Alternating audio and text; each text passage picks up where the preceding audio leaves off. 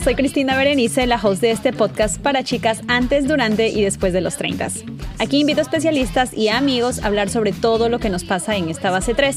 Compartimos experiencias divertidas, algunas vergonzosas, hablamos del amor, del desamor, de la superación personal y de muchísimos temas más con los que espero que te identifiques. Tengo nuevos episodios todos los sábados, así que aquí te espero.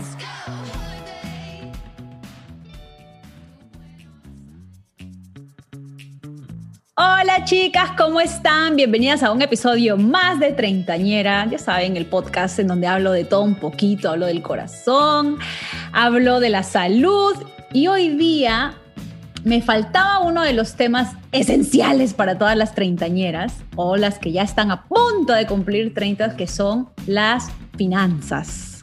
Si ustedes son shopaholic como yo, sabrán que las finanzas para nosotras es algo difícil a veces de, lograr como que el buen manejo del dinero, porque ¿qué pasa?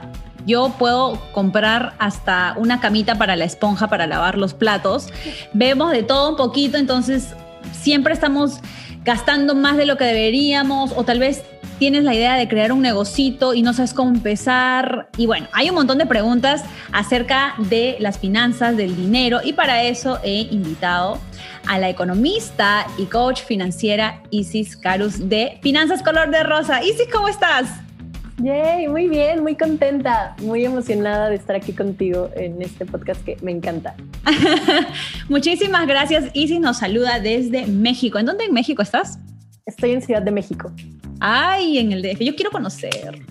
Me han dicho que está súper chévere, aparte de la comida, porque a México sí he ido un par de veces, pero la cultura y la ciudad como tal tiene muchísimas cosas que explorar, así que está en mi lista ahí de a dónde voy a ir.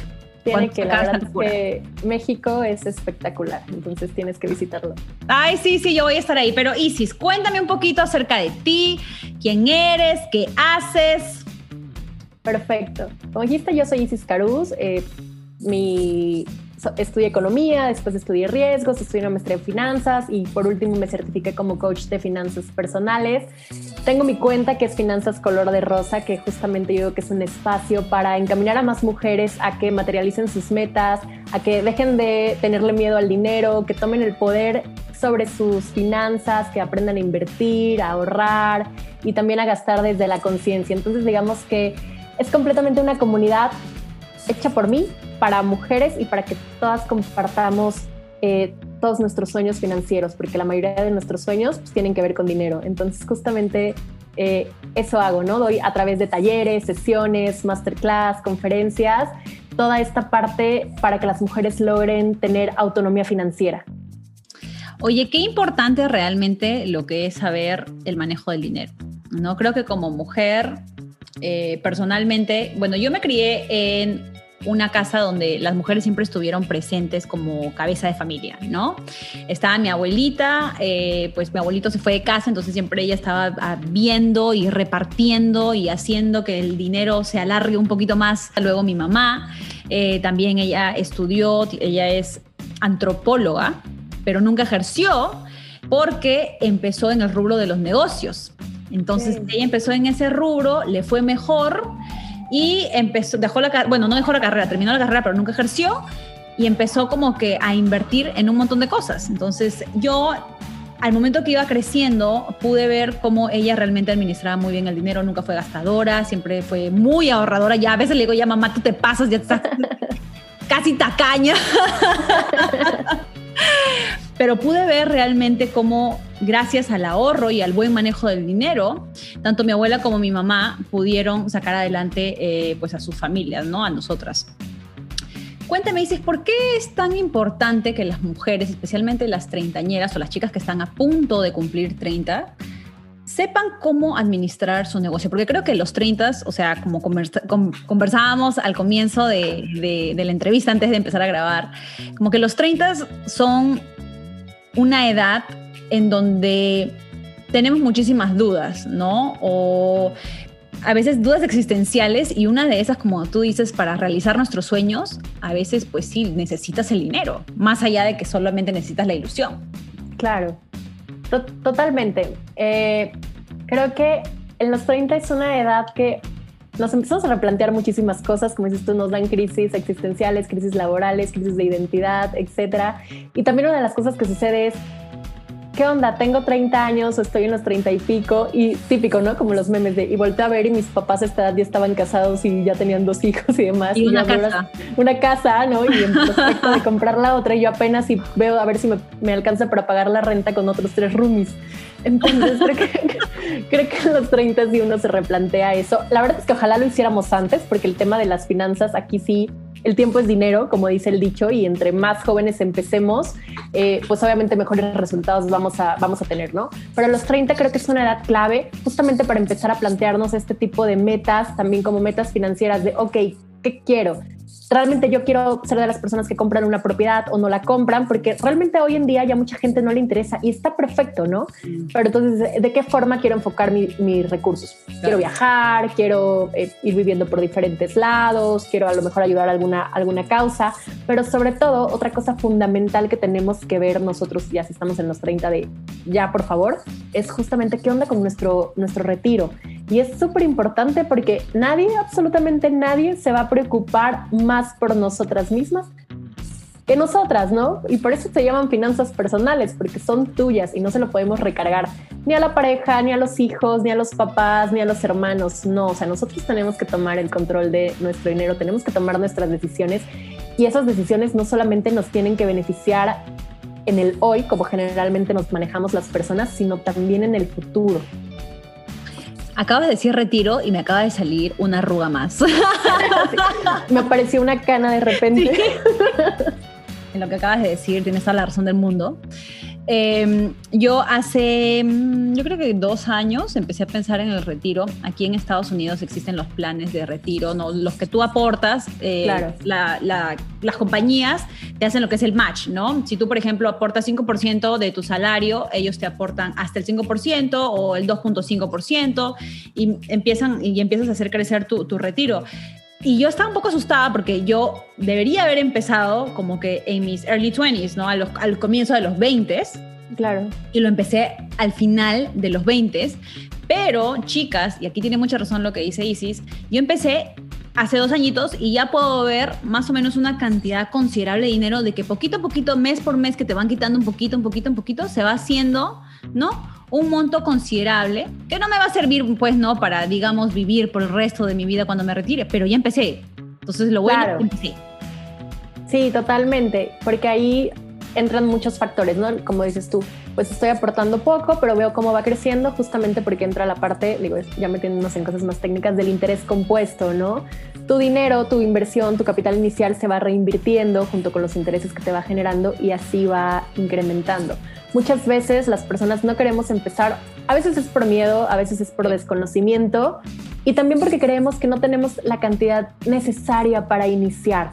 ¿no? Para iniciar, para invertir o porque generalmente tenemos esta creencia de, pues si a duras penas estoy subsistiendo, ¿cómo diablos me pides que, me ponga a ahorrar o a invertir? Pero la realidad es que sí debe ser una prioridad, debe estar dentro de nuestras cosas básicas, así como vamos al súper y pagamos transporte, o sea, ahorrar debe, debe ser una, una, prioridad, pero sobre todo invertir, porque justamente, y ya en la, digo aquí nos estarán escuchando personas de diferentes países, pero en la, en la mayoría de los países de Latinoamérica y demás, Estados Unidos también, pues las inversiones ya están muy democratizadas, entonces podemos empezar desde bien poquito y con eso eh, pues ir haciendo que, que, vaya creciendo. Entonces no es, no es tanto querer empezar con una cantidad grande, porque a lo mejor ahí pues vamos a estar siempre, en nos vamos a detener siempre, ¿no? Sino simplemente la intención de querer hacerlo, aunque vaya siendo de, de, de poquito en poquito. Ahora que hablas incluso de invertir, será una de mis preguntas para ti. ¿Cómo podemos empezar a invertir?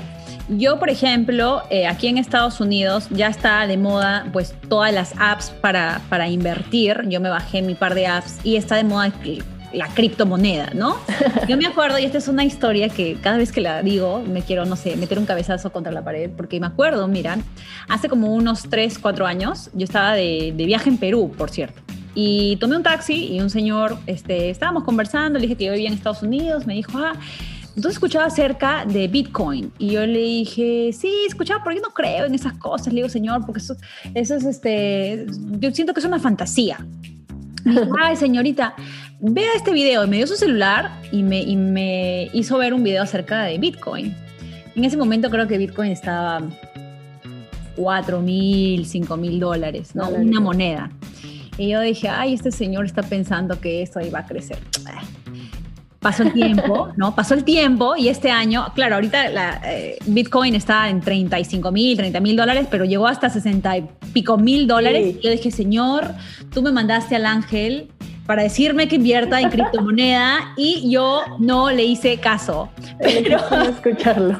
Yo no escuché a tu señal. Padre, por favor, mándame otra vez otra señal para saber en qué invertir. Y bueno, me bajé las apps y empezaba de a poquitos a invertir en, en la criptomoneda. Pero ¿cómo podemos empezar a invertir además de las apps?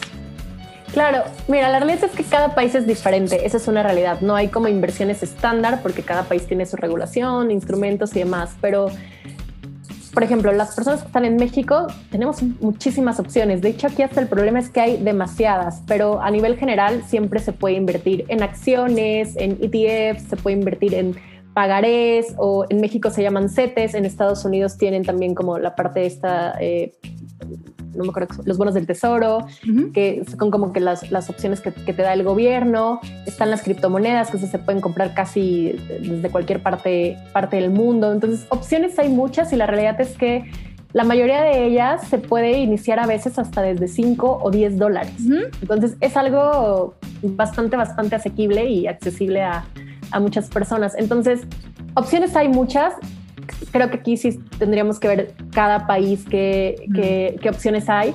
Pero en general, una de las cosas que yo siempre digo antes de que empecemos a invertir, digo, invertir es crucial, ¿no? Pero siempre tener bien, bien enfocado, uno, ¿para qué estamos invirtiendo? ¿No? Porque con base en nuestras metas, que nosotros seamos muy específicas, ok, yo estoy invirtiendo para irme de vacaciones en seis meses o en un año porque me quiero ir bla, bla, bla y necesito tanto dinero, entonces podemos elegir un instrumento de inversión que sea acorde a, a esa meta en cuanto a plazo, en cuanto a riesgo otra cosa bien importante también es, es conocernos, qué tanta tolerancia al riesgo tenemos, porque mucha gente solo quiere empezar a invertir y ya, y ni siquiera sabes, por ejemplo, las inversiones en criptos, ¿no? que es algo sumamente volátil, que en un día puedes ver variaciones a doble dígito y hay personas que son súper conservadoras, ¿no? Yo digo súper gallinas. Entonces, obviamente a esa persona no le conviene invertir en criptos, no va a dormir. Entonces, tenemos también que conocernos, saber qué, cuáles son nuestras metas, nuestro perfil de riesgo y, por supuesto, que el plazo para, para que elijamos inversiones adecuadas a nosotros y no solo porque el primo de un amigo nos lo recomendó. Claro, pero lo bueno es que creo que lo que se aplica a, todo el mundo es que infórmense chicas cómo lo pueden hacer. Incluso yo, bueno, aquí en Estados Unidos les comentaba que yo me bajaba las apps para empezar a, invertir, aparte de también eh, tener mi plan de retiro, que lo empecé, eh, como les comenté, a los finales de los 20, pero ya empecé. Eh, incluso en Perú también cuando fui en los bancos también te, te ofrecen, te ofrecen algunas cuentas eh, de ahorro y algunas también se pueden invertir en la bolsa, entonces hay unas con riesgo, hay algunas sin riesgo, obviamente las de riesgo a veces pagan más que las de sin riesgo, pero la cuestión es que ustedes se informen, no se tienen algún tipo de capitalcito, no necesita ser como dice Isis, pues mil, miles de dólares, sino que pueden empezar con algo pequeño, pero ya empiezas. Después de aquí a algunos años vas a ver que ese pequeño montito ya empezó a crecer.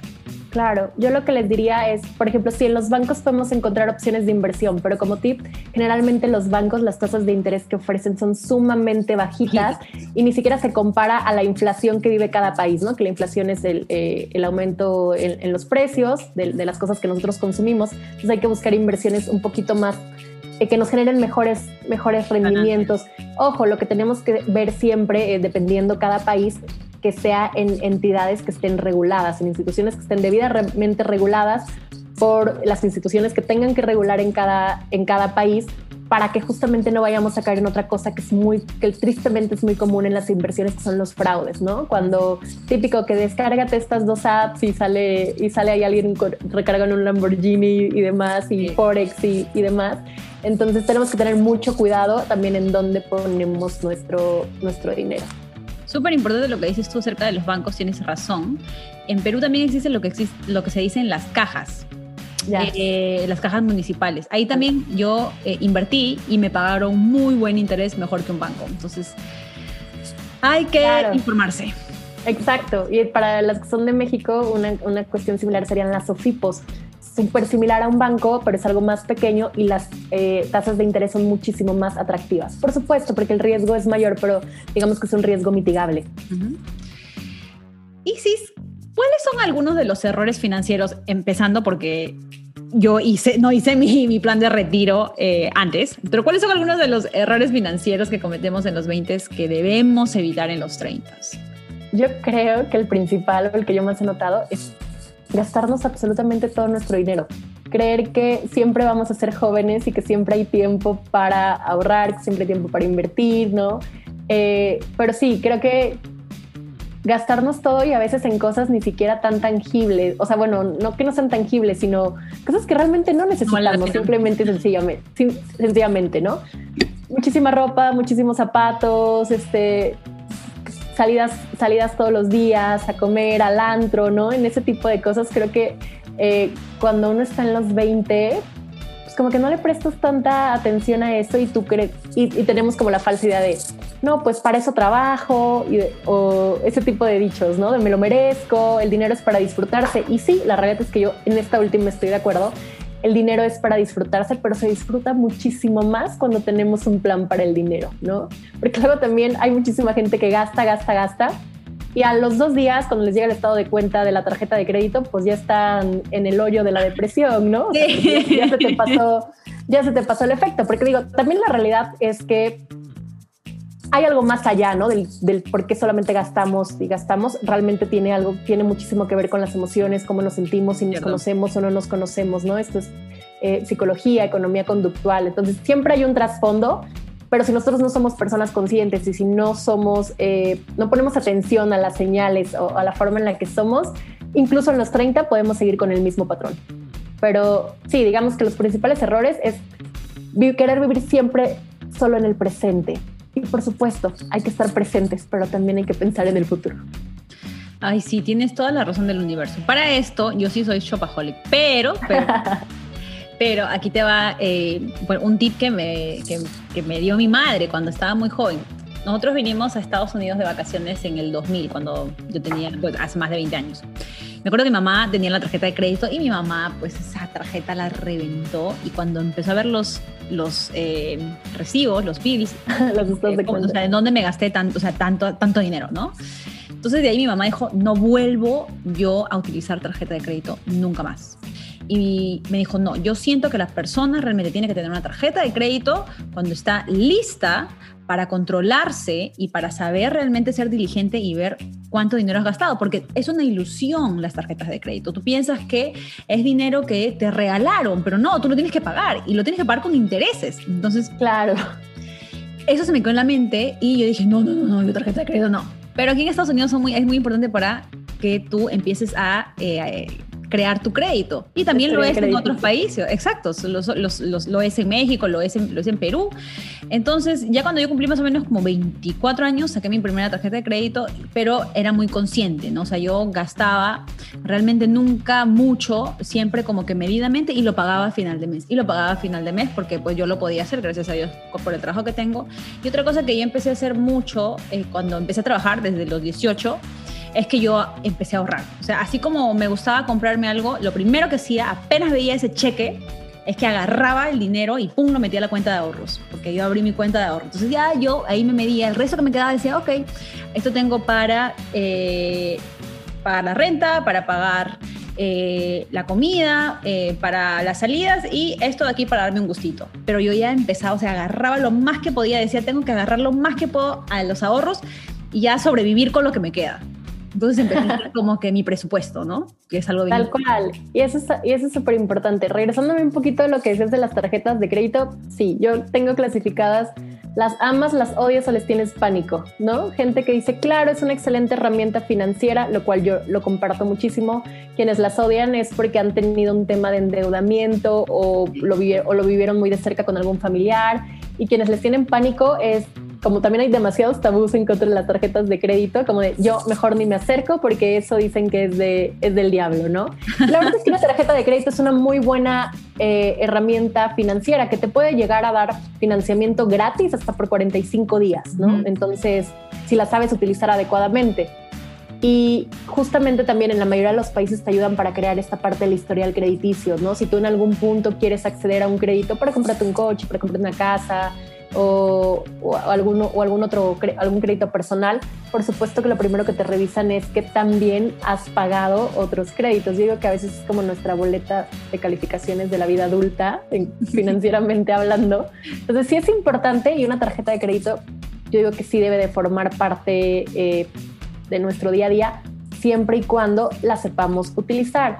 Y continuando con lo que decías de, eh, de que tú te llega tu dinero y lo ahorrabas, la realidad es que ese es, el, ese es el tip, ese es el secreto, ¿no? Que en cuanto te llegue tu dinero, lo primero que tienes que hacer, yo lo que digo es pagarte a ti misma. Porque para empezar, tú generaste, tú generaste ese dinero, tú trabajaste, tú enfocaste tu tiempo, tu dinero, tu energía, digo, tu, tu, energía y demás, tus recursos. Entonces, por supuesto que la persona que se merece cobrar primero eres tú misma.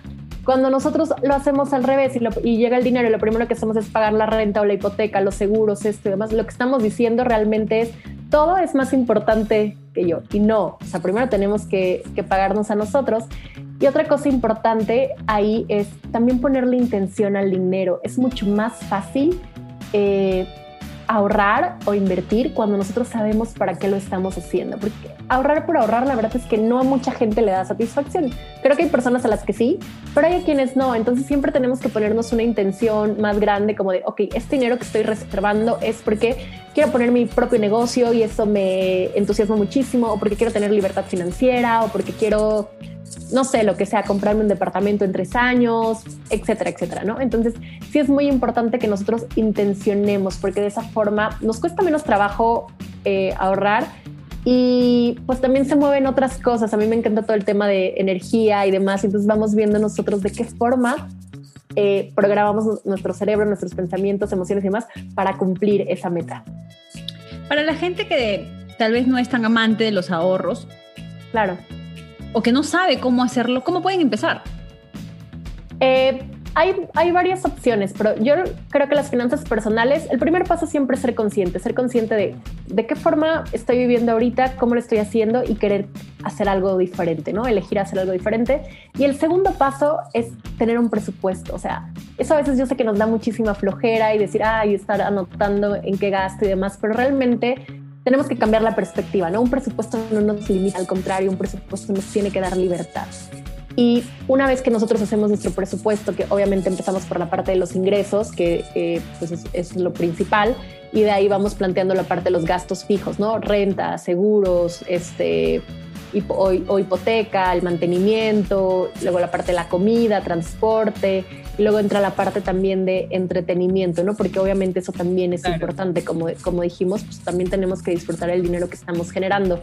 Pero una vez que nosotros tenemos nuestro presupuesto, ahí podemos ver, ok, ¿cuál es mi capacidad de ahorro? Ojo, el ahorro nunca tiene que ser la diferencia de nuestros ingresos y nuestros gastos, pero digamos que esto nos da como una primera, un primer acercamiento, una idea de a ver cómo estamos y entonces nosotros ya ahí podemos definir un porcentaje de ahorro que mínimo, mínimo, mínimo debe ser el 10%, ¿no? Pero obviamente depende mucho de la situación. No es lo mismo alguien que está casada y tiene dos hijos y, y comparte gastos con su pareja, alguien que a lo mejor sigue viviendo con sus papás entonces, esa persona, por supuesto, que debería estar ahorrando un porcentaje mayor, ¿no? Pero digamos que entre un 10 a un 30% es lo sano y justamente lo importante es, ok, me llega el dinero, inmediatamente lo primero que hago es apartar el, ahorro, lo mando a otra cuenta que no tenga yo tan a la mano para que luego me la termine gastando en otras cosas. Eh, yo de preferencia a una cuenta de inversión y ya si de plano no hay manera que yo logre apartar ese dinero, entonces podemos echar mano a la tecnología y podemos domiciliar ese ahorro, ¿no? Que en cuanto caiga el dinero a tu cuenta de, de nómina de donde te pagan o demás, se jale un poco de ese, un porcentaje de ese dinero o un monto ya establecido. Entonces, yo en lo particular no soy tan partidaria de esa opción porque creo que es, es mucho más interesante cuando nosotros ponemos a nuestro cerebro y vemos de, ah, aquí estoy ahorrando y vemos cómo van incrementando. Pero si de plano ya no podemos, pues entonces aplicamos domiciliación y ya ni nos enteramos que, que llegó ese dinero. Sí, súper bueno. La verdad es que a mí me funcionaba muy bien. He aplicado esto durante 13 años desde que empecé a trabajar, como te decía, de apenas me llega ese cheque, como que empezar el ahorro y ha ido incrementando de acuerdo como, como ha ido creciendo también mis posiciones en el trabajo. Pero yo empecé con poquito. O sea, yo creo que una vez agarraba, yo qué sé, de, poquito a poquito, chicas. No, no tienen que ser realmente grande. O sea, no tienes que, verlo como que, ay, ya, si pongo esta cantidad de dinero no tengo ni para comer. No, no, no. O sea, la idea es que lo vayan haciendo de a pocos y otra vez volvemos a lo mismo. Ya estamos en los 30 o cerca de los 30, si, si me escuchan, las, si sé que muchas chicas me, me escuchan que están por los 20 largos, ya. Este, entonces es importante empezar, porque como dice Isis, y como lo hemos tocado en un montón de episodios, a nadie le va a importar más tu vida que a ti mismo. Totalmente, totalmente.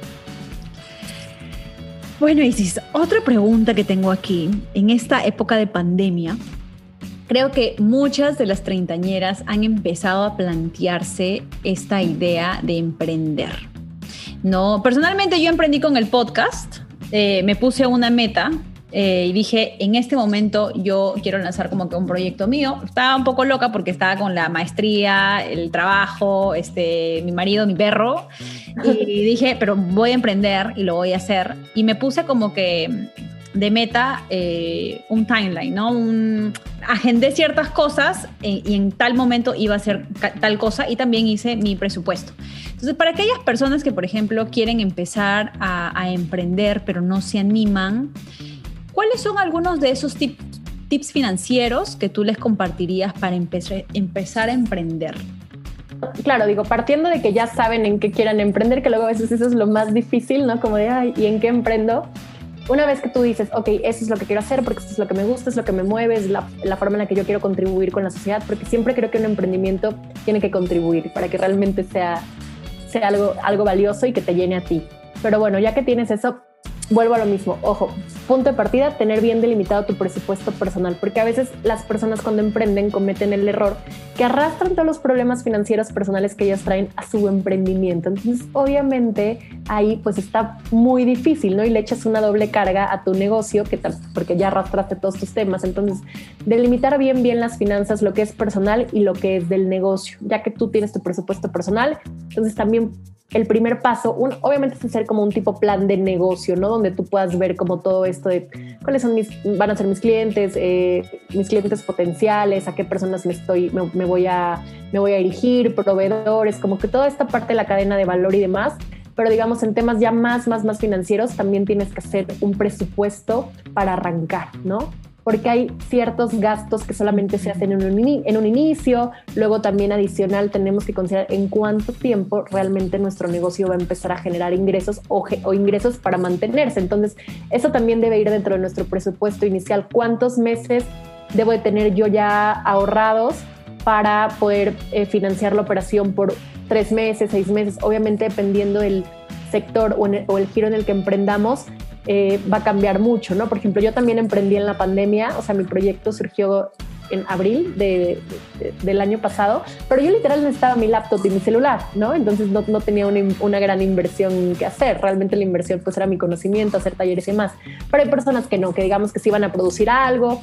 Entonces sí tienes que hacer bien, bien un presupuesto para eso, de gastos iniciales. También, ¿de dónde va a salir el dinero? Esa es una pregunta fundamental. Tú lo vas a poner todo, vas a buscar socios, vas a pedir crédito o no. Todo eso hay que plantearlo.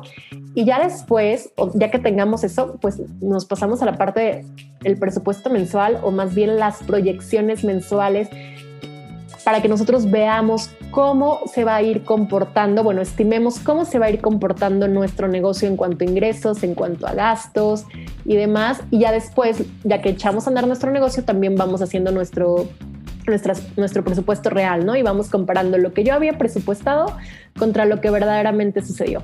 Pero sí es muy importante que tengamos este tipo de proyecciones. Ojo, porque luego mucha gente dice, es que ¿para qué las hago si nunca se va a comportar eh, igual? Sí, la realidad es que nunca va a ser exacto, pero al menos a ti te da una idea también de cuánto dinero necesitas para iniciar y si no es muy loco que ya arranques y a lo mejor todavía no tienes el capital eh, el capital completo, pero digamos que esto es fundamental y si empezamos en, chiquito y demás, yo también siempre recomiendo que tengamos una cuenta exclusiva para nuestro negocio. No queramos recibir todo el dinero en nuestra cuenta normal porque se hace un revoltijo y luego ya no sabemos qué es qué. es qué?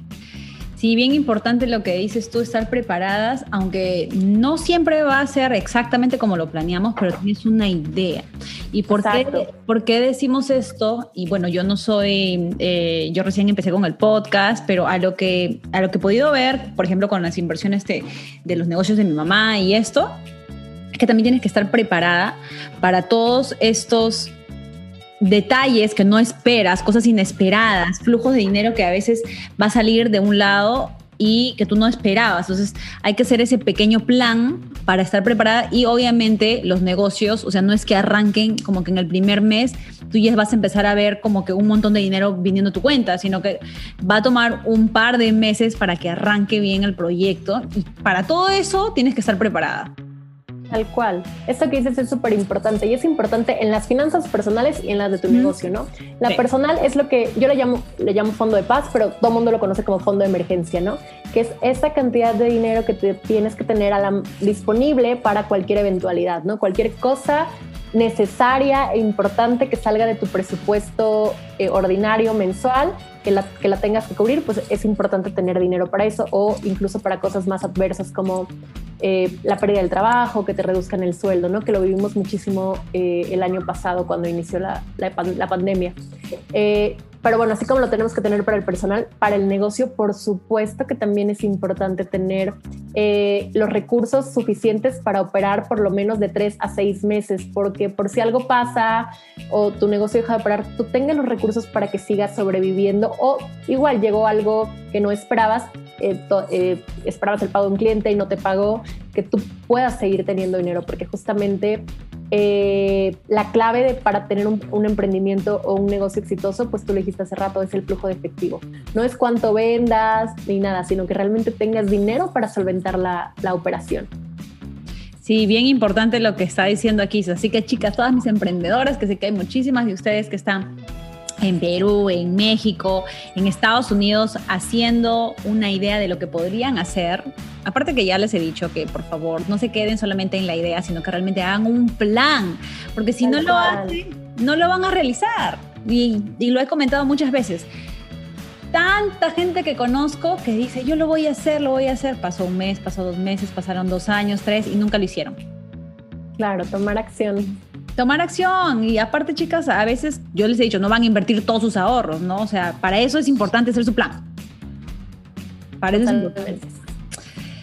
Isis, para ya terminar este episodio de hoy, que ha estado, me ha encantado conversar contigo porque yo soy fiel creyente que si tú realmente sabes administrar tu dinero correctamente, eso te va a dar libertad financiera para el futuro, para el presente, para que puedas disfrutar de tu familia bien, para que tú puedas disfrutar de tus gustitos, pero todo es con planificación. A lo loco no se hace nada. A lo loco no se hace nada. Pero ¿cuáles son tus consejos para las treintañeras sobre cómo manejar el dinero correctamente y alcanzar esa tan ansiada libertad financiera? Claro. Eh, yo, diría que prioricen, ¿no? Que pongan, sus, que pongan sus metas a corto, mediano y largo plazo. Si la libertad financiera pues es generalmente una meta a largo plazo. Entonces, que realmente nos comprometamos con la causa y que hagamos un plan de acción para eso. Y justamente el plan de acción, volvemos a lo mismo, pues es tener como el control, ya sea con un presupuesto, ¿no? Comprometernos con una cantidad de ahorro de, ok, esta es la cantidad que voy a ahorrar siempre sí o sí. Y sobre todo, realmente para alcanzar nuestras metas más, más fácil o más rápido, pero sobre todo para la meta de la libertad financiera, es esencial que comencemos a invertir. Invertir no es para ricos, invertir no es para gente que tiene muchísimo conocimiento en finanzas o con gente que, eh, no sé, que no le dan miedo este, es el tema del dinero. No, invertir realmente tiene que ser para absolutamente todos. Y más si queremos eh, tener esta tan anhelada libertad financiera, porque la diferencia entre solo ahorrar a invertir en verdad es abismal. Entonces, pues nada, te diría, hay que tomar el control de nuestras finanzas, hay que ser bien conscientes, hay que estar seguras que las decisiones que estamos tomando hoy en día nos llevan a lo que queremos ver en el futuro, porque generalmente no es así, ¿no? Generalmente solo nos enfocamos en el presente, pero realmente yo digo, pues despertar, ser conscientes. El dinero es algo que está presente en casi la mayoría de las decisiones que tomamos. El dinero es una herramienta, eso también es algo súper importante, dejar de ver al, dinero como un fin o como lo máximo o también como algo malo que le sucede a muchísimas personas, eh, sino simplemente verlo como una herramienta, un instrumento que nos va a llevar justamente a donde nosotros queramos, queramos estar. Entonces, pues a reconciliarnos con, con, nuestro dinero, a tomar control de él y a empezar a realmente nosotros tomar las riendas sobre él. Sí, y aparte las mujeres, o sea, estamos en un despertar de tantas cosas, de tantas cosas, de trabajo, de las relaciones interpersonales, personales, eh, de la sexualidad. ¿Por qué no financieramente también despertar? O sea, claro. Tan importante. Total, la, yo, yo siempre lo llamo así, ¿no? La autonomía financiera es crucial y es crucial para tantas cosas. O sea, y simplemente eh, para realmente nosotros sentirnos bien con nosotras mismas y que nosotros podamos tomar nuestras propias elecciones, ¿no? Ahí, eso es algo que se me, digo, me voy a desviar un poquito, pero eh, la autonomía financiera literal nos da libertad de elegir, incluso si queremos o no estar en una relación. 100%. ¿Cuántas mujeres no se quedan en una relación con abusos, con violencia, este, ya sea física, emocional, psicológica y demás, simple y sencillamente porque consideran que ellas no serían capaces de generar sus propios recursos o sacar adelante a sus hijos, ¿no? Entonces, la autonomía financiera a todos los niveles de las mujeres es fundamental independientemente pues, si eres soltera, casada y demás, para que realmente siempre sea tu elección estar en donde estés no puedo estar más de acuerdo con lo que acabas de decir.